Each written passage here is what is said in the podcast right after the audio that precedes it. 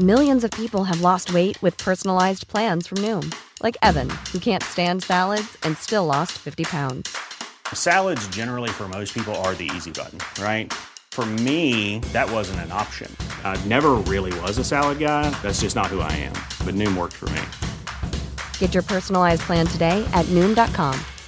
Real Noom user compensated to provide their story. In four weeks, the typical Noom user can expect to lose one to two pounds per week. Individual results may vary. Alors, bienvenue à toi, cher compagnon, dans ce nouvel épisode d'En Aparté. Aujourd'hui, j'accueille euh, Nicolas Ledez et on va discuter de sa vision du DevOps, de comment il en est venu au DevOps, et puis surtout de euh, pour que tu le connaisses un peu mieux, parce qu'il va nous rejoindre dans les podcasters. Bienvenue sur Radio DevOps, la balado-diffusion des compagnons du DevOps. Si c'est la première fois que tu nous écoutes, abonne-toi pour ne pas rater les futurs épisodes. C'est parti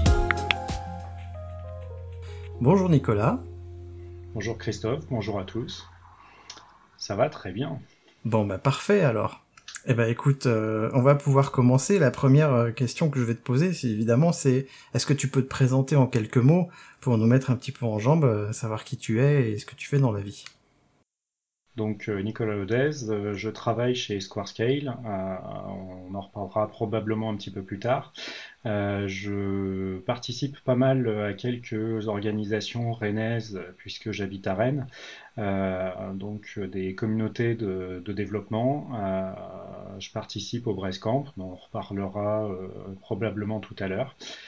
J'ai cofondé le, le meetup Rennes DevOps à Rennes. Euh, et euh, je gravite un petit peu dans tous les autres meet-up autour euh, du logiciel, qu'il soit libre ou pas. et ça m'arrive même d'aller traîner mes guêtres dans le meet-up Java parce que je vais plus voir les copains et entendre ce qui se fait un petit peu à côté. mais non, j'aime pas Java. Et, j'aime troller.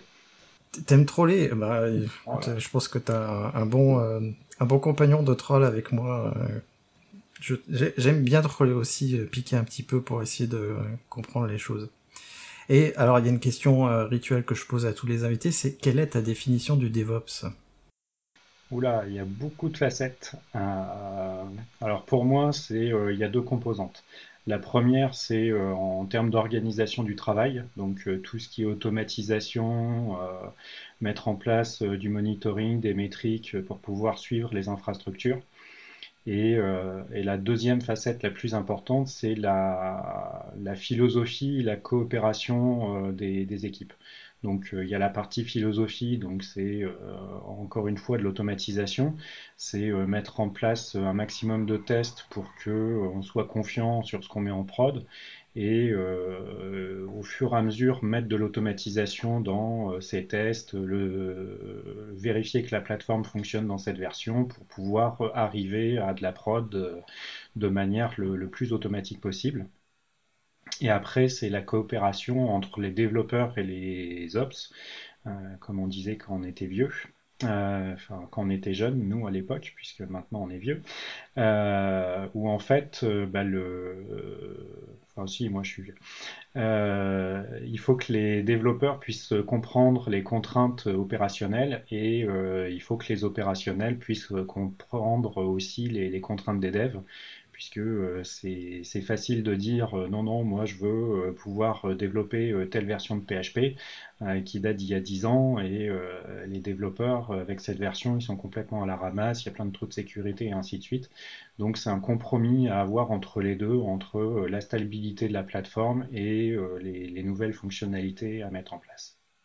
Bah c'est bien que tu parles de compromis parce que j'ai souvent l'impression que justement c'est l'une des deux personne qui doit faire les compromis et pas les deux en même temps. Euh, c'est vrai que c'est soit le dev qui fait des compromis, soit l'ops qui fait des compromis. Ça dépend des équipes. Voilà, c'est ça. C'est Maintenant que tu nous as donné ta, ta propre définition, comment est-ce que toi t'as rencontré le DevOps ou comment est-ce que lui il t'a rencontré? Alors, euh, ça fait 20 ans que je travaille dans le, mode de dans le monde de l'informatique. Bah, quand j'ai commencé, il y avait bien la, belle barrière, le beau mur qu'il y avait entre les développeurs qui étaient dans un bureau de l'autre côté de la France, voire de l'autre côté de l'Atlantique, et les ops qui du coup étaient mes collègues. Donc eux, je les voyais, ils étaient dans mon bureau. Euh, mais en gros, on se retrouvait avec une doc à dérouler. Euh, et puis, euh, comme c'était dans des grosses boîtes que je ne vais pas forcément nommer, c'était un beau fichier Word avec certains caractères qui étaient convertis par Word. Donc, quand tu copiais-collais ça dans ton terminal, ça marchait pas. Qu'est-ce que c'était bien et euh, quand j'ai commencé à travailler, c'était dans les années euh, tout début 2000, euh, ça me paraissait complètement effarant qu'on fasse du copier-coller de Word. Parce que déjà à l'époque, je faisais un petit peu de script et, je comprenais pas que tout ça, ça se fasse à la main. Et en fait, j'ai commencé à automatiser au fur et à mesure. Euh, en parallèle de ça, euh, bah, j'aime bien tout ce qui est euh, reverse engineering et j'aime bien comprendre les choses par moi-même. Donc assez souvent, je me retrouvais sur les projets et un jour, mon chef me convoque dans son bureau et me dit Tiens, j'ai un petit projet là qui traîne, ça, fait un an qu'on n'arrive pas à le déployer, tiens, c'est toi qui va, qui va essayer de le mettre en prod. Bon, bah ok, c'était du PHP, donc c'était relativement simple à lire. Et puis en fait, j'ai j'ai compris le code au fur et à mesure et euh, c'était des histoires de LDAP ou je sais plus quoi. Enfin bref, euh, j'ai corrigé le, code au fur et à mesure et euh, j'ai renvoyé les patchs aux développeurs pour qu'ils puissent corriger certaines parties et je lui ai donné, donné des pistes pour qu'ils puissent corriger tout le reste. Donc bah, un premier échange entre les, les, ops qui remontent des problématiques de dev aux dev et quelques contraintes de prod pour qu'ils puissent corriger les trucs. Et en fait, euh, j'ai continué à échanger comme ça euh, dès que je le pouvais avec euh, soit les développeurs, soit les intégrateurs, enfin bon, en gros les personnes qui nous fournissaient les, packages à livrer. et, il y a eu un petit tournant dans ma carrière, c'est je me suis retrouvé sur un projet à devoir gérer 200 machines. Et euh, bah, tu, passes d'une petite dizaine de machines à gérer euh, avec ton, petit terminal, euh, tu passes à 200 machines. Et, et, en plus de ça, on te dit, dans deux mois, il faut qu'elles soient toutes en prod. Alors là, tu regardes la liste des trucs qu'il y a à faire et tu dis, ouais, mais 200 machines, ça va pas le faire. Et, euh, et, puis bah, on revient toujours au fameux document Word. Euh, euh, tu dois dérouler tout ça. Alors tu regardes le document, tu le déroules sur une machine et puis tu te rends compte qu'il te faut 20 bonnes minutes pour le dérouler sur une machine. et puis bah, c'est super chiant à faire, quoi. désolé pour le, gros mot, mais bon. et du coup, ça me paraissait complètement effarant. Et du coup, j'ai commencé euh, à scripter le, truc euh, dans un, dans un petit fichier euh, en bash ou le, shell équivalent qui tournait à l'époque. Et je commence à automatiser ça. mon collègue vient me voir, t'en es où? Je suis en train de faire la première machine. Et toute la semaine, ça a été ça, t'en es où? Je suis en train de faire la première machine. Donc lui, il pétait un câble et il a commencé à tout installer à la main. Et il avait fait une vingtaine de machines à la fin de la semaine, un truc comme ça. Et euh, le vendredi matin, euh, bon alors t'en es où? Bah, je, suis toujours à ma première machine, mais euh, t'inquiète pas, à midi c'est fini. Et j'ai lancé mon script. Alors j'avais fait une petite boucle en bâche toute simple qui copiait le script et puis qui l'exécutait. Et ça a été déployé en, en, une heure ou deux, un truc comme ça. et surtout, non seulement ça avait été déployé sur l'intégralité du parc en quelques minutes, mais en plus toutes les configurations étaient strictement équivalentes. Et les 20 machines sur lesquelles mon collègue était passé à la main, il avait oublié deux, trois trucs, il y avait quelques erreurs, donc mes scripts avaient corrigé ces erreurs. Parce que j'ai toujours euh, essayé de faire des scripts qui étaient idempotents, donc je vérifie l'état avant de faire le truc, et euh, si jamais euh, il faut faire la chose, on fait l'action, mais s'il n'y a pas besoin, ben, on passe à la suite, et, et donc on ne va pas réécraser un fichier s'il existe déjà, on ne va pas remodifier un fichier s'il a déjà été modifié, et ainsi de suite. Et puis bah, en fait sur cette mission-là, euh, je l'ai au fur et à mesure euh, amélioré mes scripts et, euh, bah, j'ai passé un an et demi à lancer un script euh, qui tournait sur toute la plateforme en 20 minutes. Euh, et puis je revenais au bureau, je développais la nouvelle fonctionnalité en 10 minutes. Et puis je retournais prendre un café avec le collègue qui m'avait demandé cette modification. Donc j'ai construit un beau réseau avec tous mes collègues et surtout ceux des autres équipes où je faisais passer mes tickets en priorité. Mais comme je leur donnais toujours les inputs exactement dans le format qu'ils voulaient, bah, eux aussi gagnaient du temps. Et en fait, bah, c'est au-delà de DevOps où on parle de frontières entre Dev et Ops.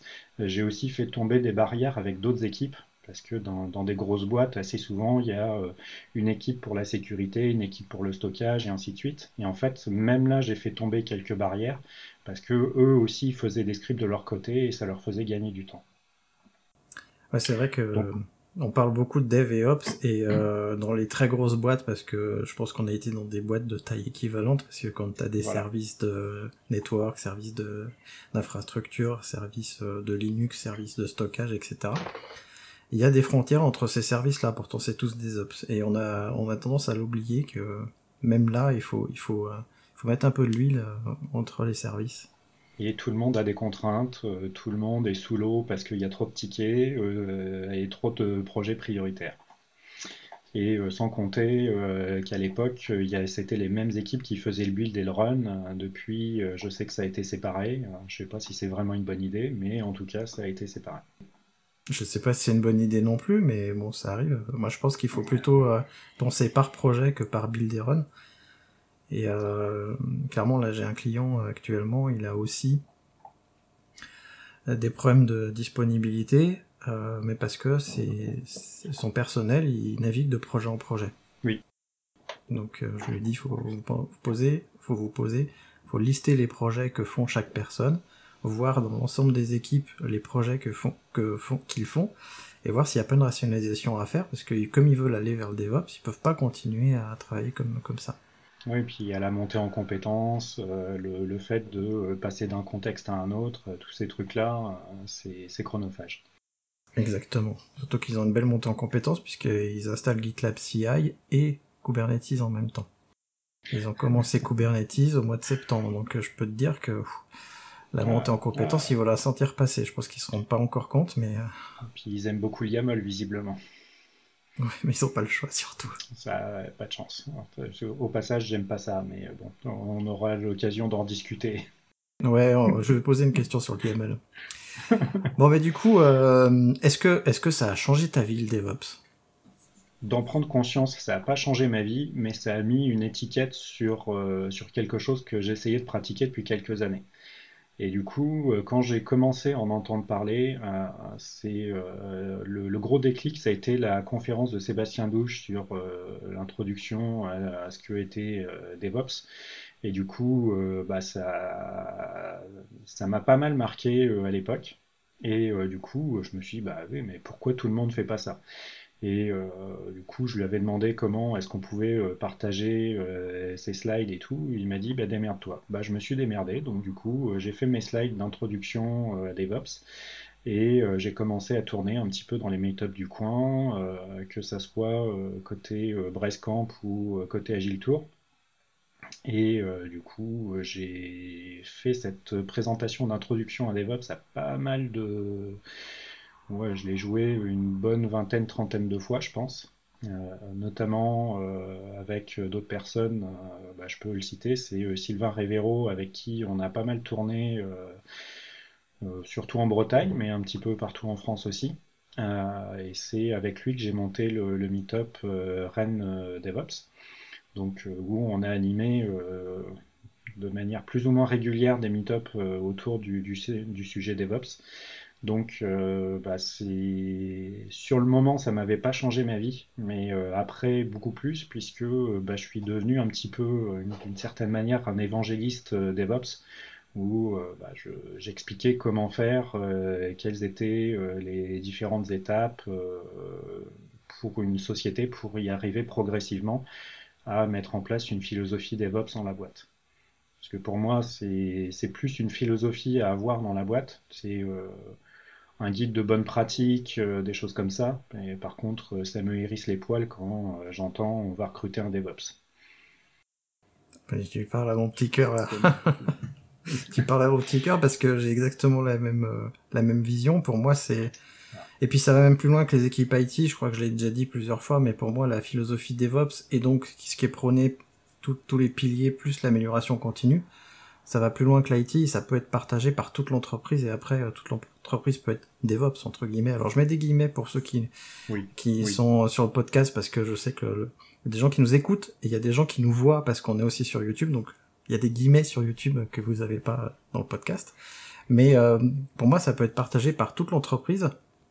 Et cette philosophie d'amélioration continue quand, euh, et de partage de responsabilité, quand elle est partagée par toute l'entreprise, eh ben l'entreprise elle va y gagner. Ça, je l'ai eu sur une de mes précédentes expériences où euh, le, euh, le chef de projet demandait à ce que ça soit mis en prod, c'est bah non, on est vendredi. Ouais, mais t'inquiète, ça va le faire.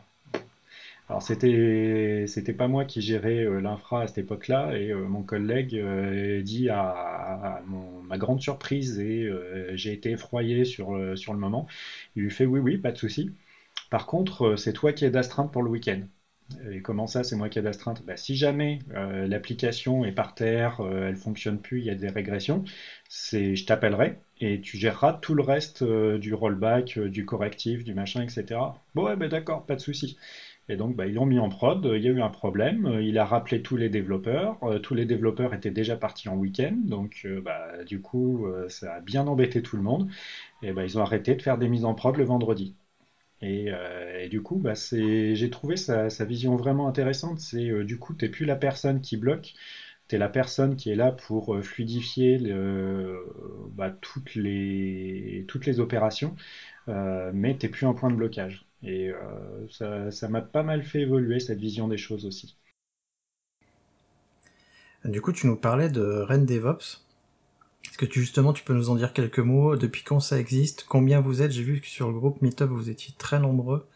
Comment ça se passe en fait euh, Je te inquiète pas, je te poserai d'autres questions sur euh, la situation actuelle, mais comment ça se passe depuis le lancement? Alors, euh, bah, forcément, maintenant, ça se passe plus parce que, bah, vu le contexte sanitaire, on a tout arrêté. Euh, mais d'un autre côté, euh, je vais pas vous mentir, euh, ça, s'était déjà un petit peu arrêté avant, parce que on a tous eu des plannings bien chargés. Alors je sais plus combien on est, mais c'est entre 7 et 900 membres sur, sur Meetup.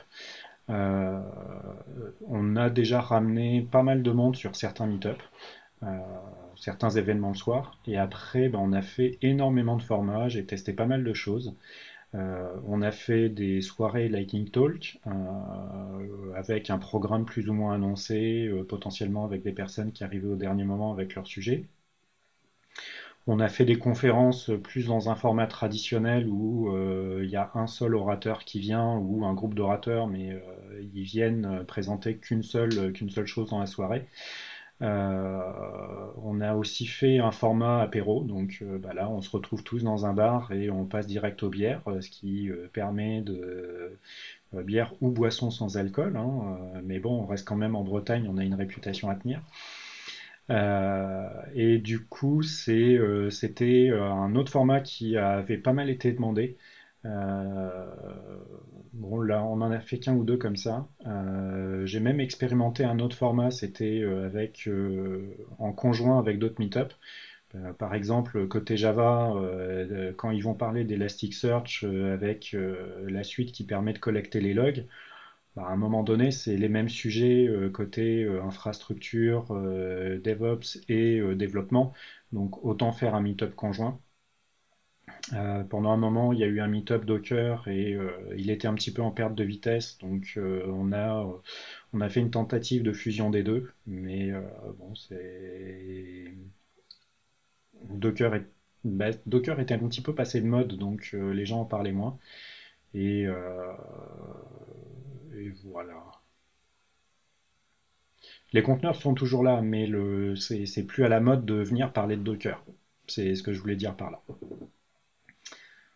Voilà. Et euh, sinon, bah, avant la pandémie, on avait lancé un, format qui était vraiment super sympa et euh, qui a été un petit peu victime de son succès parce que euh, on avait un petit peu trop de, personnes par rapport au format. On faisait des coding dojo sur Ansible. Euh, même si j'aime pas trop l'outil, euh, j'aimais bien animer ces, trucs-là. Et on le faisait vraiment au format TDD. Donc euh, on écrivait le, test que l'on voulait avoir. Donc on utilisait Molécule pour ça. Et le but c'était de coder la fonctionnalité avant la fin du, avant la fin du, du rassemblement. quoi et euh, en mode itératif. Et euh, le but, c'était vraiment que tout le monde ressorte de la, de la salle en ayant appris quelque chose et en ayant compris ce qu'on a fait. Ce qu'on fait. Donc il y a certaines fois, on a avancé très très lentement, on avait fait euh, le dixième de ce qu'on avait prévu dans la session, et il y a certaines fois, on a avancé assez vite et on avait fait tout ce qui était prévu. Selling a little or a lot? Shopify helps you do your thing however you cha-ching. Shopify is the global commerce platform that helps you sell at every stage of your business. From the launch your online shop stage to the first real life store stage, all the way to the did we just hit a million orders stage. Shopify is there to help you grow. Shopify helps you turn browsers into buyers with the internet's best converting checkout. 36% better on average compared to other leading commerce platforms because businesses that grow grow with Shopify. Get a $1 per month trial period at Shopify.com slash work. Shopify.com slash work. Millions of people have lost weight with personalized plans from Noom, like Evan, who can't stand salads and still lost 50 pounds. Salads generally for most people are the easy button, right? For me, that wasn't an option. I never really was a salad guy. That's just not who I am. But Noom worked for me. Get your personalized plan today at noom.com. Real noom user compensated to provide their story. In four weeks, the typical noom user can expect to lose one to two pounds per week. Individual results may vary. Ça tombe bien, ça faisait partie des questions que je voulais te poser. Euh, puisque tu abordes le sujet, euh, comment vous préparez justement un coding dojo? Vous faites des exercices à l'avance? Est-ce que c'est partagé? Est-ce est-ce qu'il y a des choses? Parce que c'est un, c'est un format qui m'intéresse. Euh, justement, le côté code d'infrastructure comme ça en coding dojo, euh, c'est assez rare de le voir. Alors ça dépend vraiment de euh, comment tu veux que ça se passe. C'est si tu veux que tout le monde puisse découvrir en même temps et puis que t'as pas peur de te casser les dents, tu peux très bien y aller en ayant préparé le strict minimum. Après, tu vas pas te lancer dans le sujet en n'ayant jamais fait de, de test sur de l'infrastructure.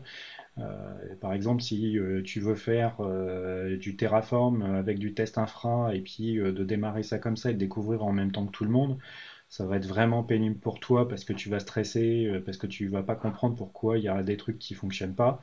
après, ça peut aussi être annoncé pendant le pendant l'organisation, parce qu'en fait, un coding dojo, le, le but c'est que tout le monde puisse échanger. Et au final, euh, échanger, ça peut aussi être, euh, il y en a d'autres qui savent faire euh, du Terraform, il y en a qui savent faire des tests d'infrastructure, bah, tout le monde peut partager des, des, trucs. Et il y en a un qui peut expliquer aux autres comment on fait du Terraform, et il y en a un autre qui peut expliquer comment on fait des tests d'infrastructure. Et puis bah, si tu mets la colle entre les deux, à la fin, ça va marcher. Mais dans ce cas-là, il faut l'annoncer que c'est un atelier de démarrage et que quand tu vas repartir, tu sauras peut-être pas faire et puis ça marchera peut-être pas. Mais euh, ça peut très bien se faire comme ça. Nous, ce qu'on faisait, c'est que euh, c'est euh, Nicolas Bourron qui, qui mettait pas mal par rapport à ça. Et en fait, il venait avec sa machine, avec Visual Code, bref, VS Code qui était déjà configuré pour pouvoir faire de l'Ansible et qui était déjà configuré pour que Molecule puisse fonctionner. Après, il avait juste un bootstrap de projet qui était prêt et on prenait un outil, euh, on, en discutait un petit peu avant, euh, mais euh, celui avec lequel on a beaucoup joué, c'était Gitty. L'avantage, c'est que c'est un truc en Go, ça se déploie assez facilement, tu as juste un binaire à récupérer sur la machine, mettre un service. Donc c'est des choses qui sont assez facilement. Après, euh, pour des trucs plus compliqués, bah, c'est euh, encore une fois, c'est euh, soit tu veux te casser les dents sur le sujet et dans ce cas-là, tu le prépares pas, soit tu prépares ton sujet à l'avance et, et à la fin, bah, tu vas pouvoir dire, bah voilà, c'est comme ça qu'il fallait faire. Et vous, vous avez partagé des, des sujets en ligne ou pas? Normalement, les repos sont en ligne systématiquement. Je te demanderai alors les liens, du coup, ça peut intéresser des gens. Et c'est marrant plus comme question parce que euh, j'ai aussi animé euh, dans le passé des ateliers robotiques euh, avec des enfants et quand je préparais mes, exercices, il y en a un qui vient me voir un jour, est-ce que tu peux me montrer comment tu as fait? Bah non, alors il me fait, ouais, s'il te plaît, s'il te plaît, bah non, mais je peux pas, en fait, je sais pas faire. Et en fait, c'est ça, le, le but d'un atelier, c'est quoi? C'est apprendre, mais finalement, est-ce que celui qui anime l'atelier, c'est forcément faire? Non, son but, c'est d'animer l'atelier, de conduire les gens, de les guider un petit peu pour euh, savoir où aller. Et puis, et puis c'est tout. Oui, c'est ça, c'est le rôle du formateur aussi.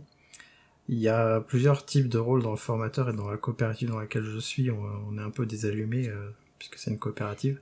Et euh, le formateur, il se voit plus comme un animateur que comme quelqu'un qui fait forcément descendre de l'information. Alors bon, pour l'informatique, à un moment donné, il y a quand même de l'information à descendre, mais il y a des choses à créer euh, avec le groupe. Donc euh, ça me fait penser à, des choses comme ça. Euh, alors, animer un, un meet-up, j'ai regardé de 1100 personnes, puisque vous êtes 1100 personnes inscrites. Et ça représente quel travail finalement à l'époque où il y avait, vous c'était assez régulier? Ça dépend vraiment de ça, peut être à la fois très chronophage parce que si t'as pas de sujet, si c'est toi qui dois faire la présentation, bah faut préparer les slides et ainsi de suite. Euh, si t'as pas de une liste d'orateurs euh, qui se sont déjà proposés à l'avance, bah, il va falloir courir un petit peu partout pour euh, trouver des orateurs pour faire des présentations. Donc si vous êtes de la région de Rennes, bah, n'hésitez pas à venir nous voir. on sera très heureux de vous accueillir, y compris pour essayer le format virtuel. Euh, et euh, après, bah, il y a toute la logistique. Donc, euh, c'est réserver la salle. Donc, si tu as déjà une salle, bah, ça fait autant de temps de gagner. après, il bah, faut aller faire des courses parce que du coup, on, paye un petit apéro à la fin. Donc, les cacahuètes et les chips, il faut aussi les ramener. il faut préparer la salle avant et ainsi de suite. Donc euh, ça peut être entre euh, une heure par meet-up euh, jusqu'à 4 à 8 heures par meet-up. Et d'ailleurs, oui. Et, d'ailleurs, ça me fait penser à un autre format de session qu'on avait fait. On avait fait une conférence sur une journée. donc on avait trouvé quelques sponsors pour tout ce qui était petit déjeuner et puis repas du midi. Et euh, là, ça avait été vraiment une grosse journée. Euh, on en a fait deux des comme ça. Donc on l'avait fait un samedi parce que euh, c'était là où on avait réussi à trouver le plus de monde. Puis bon, à l'époque, on avait tous des boulots qui nous prenaient bien, donc se dégager une journée chez notre employeur, c'était compliqué. Mais on avait rassemblé pas mal de monde. Alors, je sais plus combien, mais bon, pas loin d'une centaine de personnes sur une journée. C'était plutôt sympa. Et là, en termes d'organisation, c'est bien chronophage aussi. Bah, tu m'étonnes. Tu, m'étonnes. Euh, je suis un petit peu jaloux, je dois dire, parce que Rennes, c'est un peu plus grand que Saint-Etienne. Euh, je crois qu'il y a 100 000 habitants de plus. du coup, la moitié. 50%, je veux dire. Mais euh, nous, les meet-up, c'est clairement le calme plat. moi, quand j'avais fait les meet-up Docker à l'époque, il y avait 3-4 personnes qui se couraient après. Donc bon, j'ai pas encore mis l'inscrit euh, au meet-up des compagnons, mais bon. Ouais, alors tu peux être jaloux, mais euh, j'ai aussi euh, animé la communauté Ruby sur Rennes. j'ai aussi fait un meet-up où on était trois. Il y avait l'orateur, un de ses copains et moi. Alors tu vois. non, mais une, en fait, une communauté, faut, faut pas s'imaginer que euh, tu vas passer de 0 euh, à 100 euh, en, moins de, en moins de 15 jours. Hein. Alors, ça existe, hein. j'en ai déjà vu. Mais, bah, il suffit que ça soit une techno hyper à la mode et puis tu vas pouvoir la monter vraiment rapidement. Après, globalement, les administrateurs système, bah, il y en a une partie, c'est des ours. L'autre partie, ils ont des enfants parce qu'ils sont déjà vieux. Euh, donc, euh, bah, globalement, euh, réussir à drainer toute, toute toutes les personnes qui font ce boulot-là euh, à un seul endroit, à un seul moment, c'est vraiment compliqué. Et en fait, c'est ça aussi qui était euh, vraiment sympa de, de mixer un petit peu tous ces, tous ces formats, parce que les codings dojo, on les faisait le midi, euh, les meet-up, on les faisait plutôt le soir, et la journée de conférence, on l'a fait un samedi. Mais en fait, on a réussi à traîner des publics vraiment différents sur ces, sur ces trois créneaux-là. Ouais, et puis je pense qu'il y a aussi le bassin de l'emploi et euh, le nombre d'entreprises tech euh, qui doivent jouer. Je pense que vous avez beaucoup plus d'entreprises tech que nous en termes de représentation. C'est possible. Il y a un sujet, je pense que je ferai un épisode de Radio DevOps là-dessus euh, parce que c'est un sujet qui me qui me travaille depuis un moment. Tu l'as dit, les administrateurs système sont vieillissants et euh, moi je sens vraiment ça en fait. Je sens que ce métier-là est soit en train de disparaître, soit on n'en parle pas et il y a des tonnes de développeurs, des tonnes, on s'entend, hein, qui arrivent. Oui. mais, euh, mais en fait que la proportion euh, par rapport à avant d'administrateurs système, enfin d'ops vs dev, est en train de d'être disproportionné, c'est-à-dire qu'on perd petit à petit. euh, Enfin, c'est l'impression que j'ai qu'il y a de moins en moins d'administrateurs système qui arrivent sur le marché de l'emploi en fait. Ouais, mais parce qu'il n'y a jamais vraiment eu de formation d'administrateur système. Enfin, moi j'ai un BTS informatique industrielle, donc euh, je, suis arrivé par hasard. Bah voilà. Euh, je suis arrivé un petit peu par hasard là-dedans parce que euh, j'ai vu de la lumière allumée et puis un chèque sur la table, donc du coup j'y suis allé. À un moment donné, j'ai voulu faire du, du développement euh, logiciel. Euh, j'ai failli, euh, j'avais postulé dans une boîte pour être expert, enfin architecte logiciel. Et finalement, j'ai pas été pris parce que le, le mec avec qui j'ai passé l'entretien, il m'a dit ouais non mais c'est si je te recrute toi avec ton CV, euh, je vais me faire trucider par euh, mes collègues de l'autre côté euh, de la ville. Donc euh, bah, je vais te donner euh, leurs coordonnées, tu vas aller passer un entretien avec eux et puis tu verras, tu feras des trucs sympas aussi. Donc bah ils m'ont recruté, j'ai fait des trucs sympas, mais mais du coup c'était pas du dev. Oui, parce que j'ai aussi ce côté un petit peu schizophrène entre guillemets, c'est j'ai toujours fait un petit peu de développement à côté. Et en fait, c'est pour ça que la partie euh, entre guillemets DevOps, entre guillemets pour les ceux qui sont sur YouTube, mais alors infrastructure as code, oui, mais euh, vraiment du code. C'est euh, c'est écrire du code structuré, conditionnel, qui va vraiment s'adapter à ton infrastructure, à tes contraintes qui vont arriver au fur et à mesure. Et euh, quand tu vas avoir des trucs que tu n'avais pas prévus à l'origine, bah, tu vas rajouter d'autres conditions qui vont faire que euh, ça va continuer à marcher sur toutes tes plateformes. Ce qui marche pas dans du YAML. Mais... euh, Je pense qu'on en discutera parce que moi je m'inquiète un petit peu quand même de, de l'avenir de notre métier. Pas qu'il Oui va non, disparaître, mais qu'en fait on va manquer vraiment, mais vraiment de main d'œuvre et euh, à l'instar des développeurs.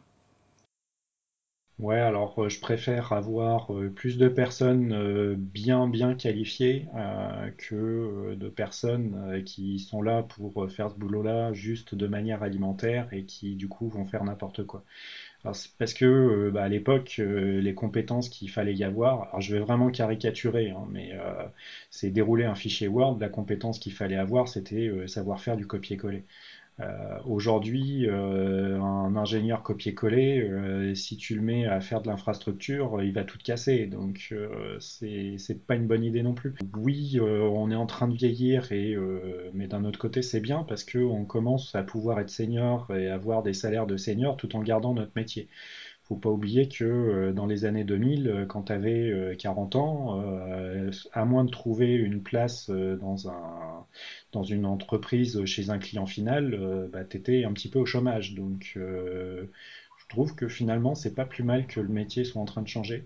Après, je suis pas totalement d'accord sur le fait que ça soit vraiment en train de vieillir. Moi, je, vois plein de jeunes qui arrivent. Qui s'intéressent à l'administration système, à l'administration cloud.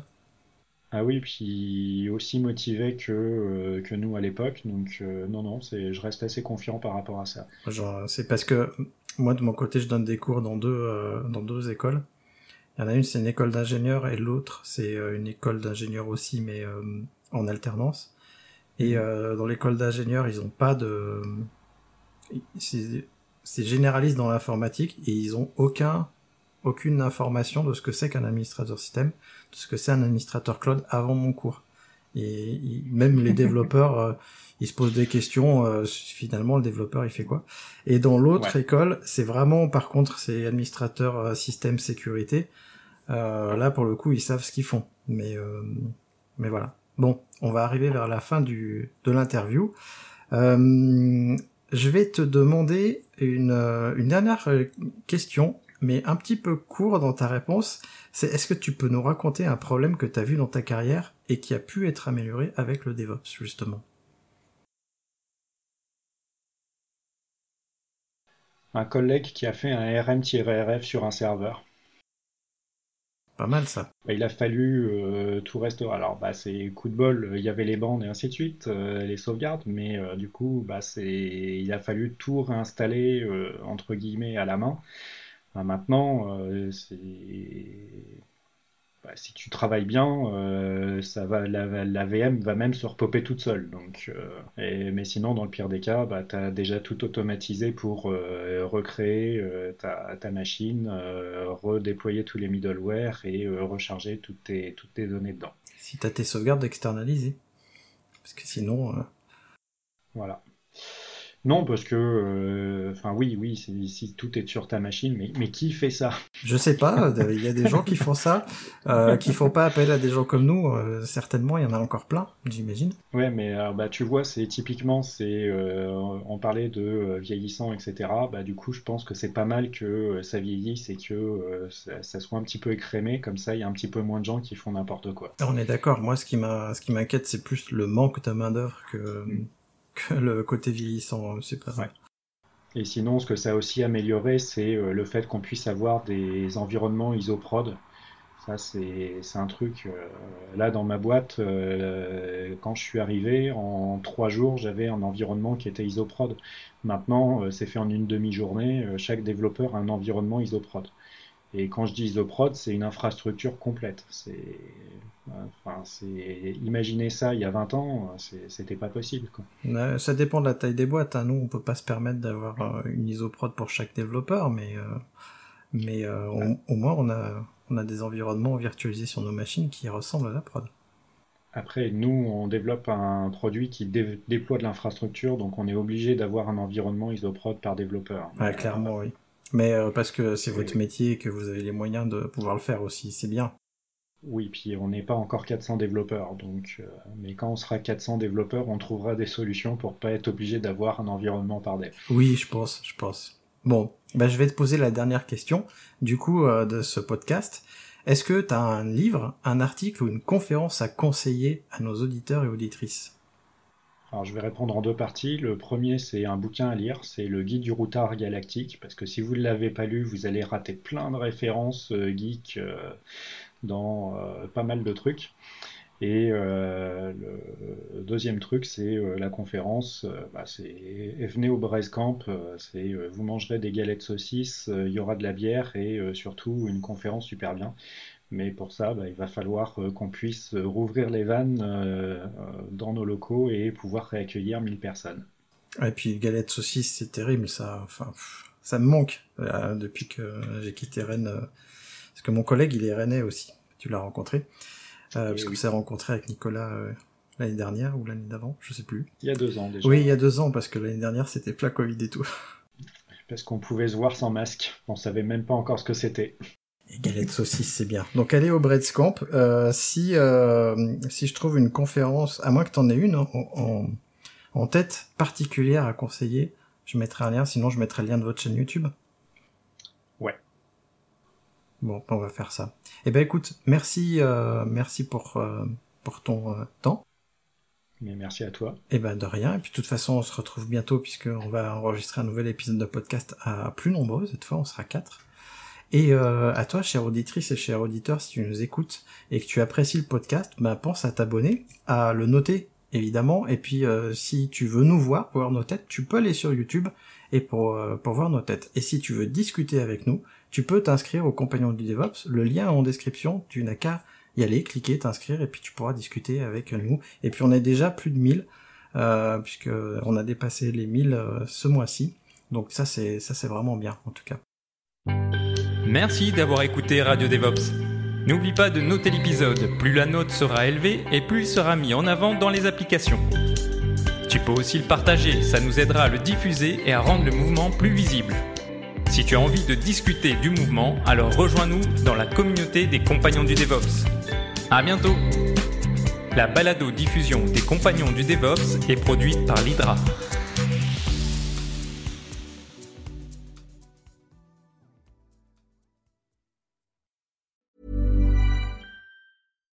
Hi, I'm Daniel, founder of Pretty Litter. Cats and cat owners deserve better than any old-fashioned litter. That's why I teamed up with scientists and veterinarians to create Pretty Litter. Its innovative crystal formula has superior odor control and weighs up to 80% less than clay litter. Pretty Litter even monitors health by changing colors to help detect early signs of potential illness. It's the world's smartest kitty litter. Go to prettylitter.com and use code ACAST for 20% off your first order and a free cat toy. Terms and conditions apply. See site for details.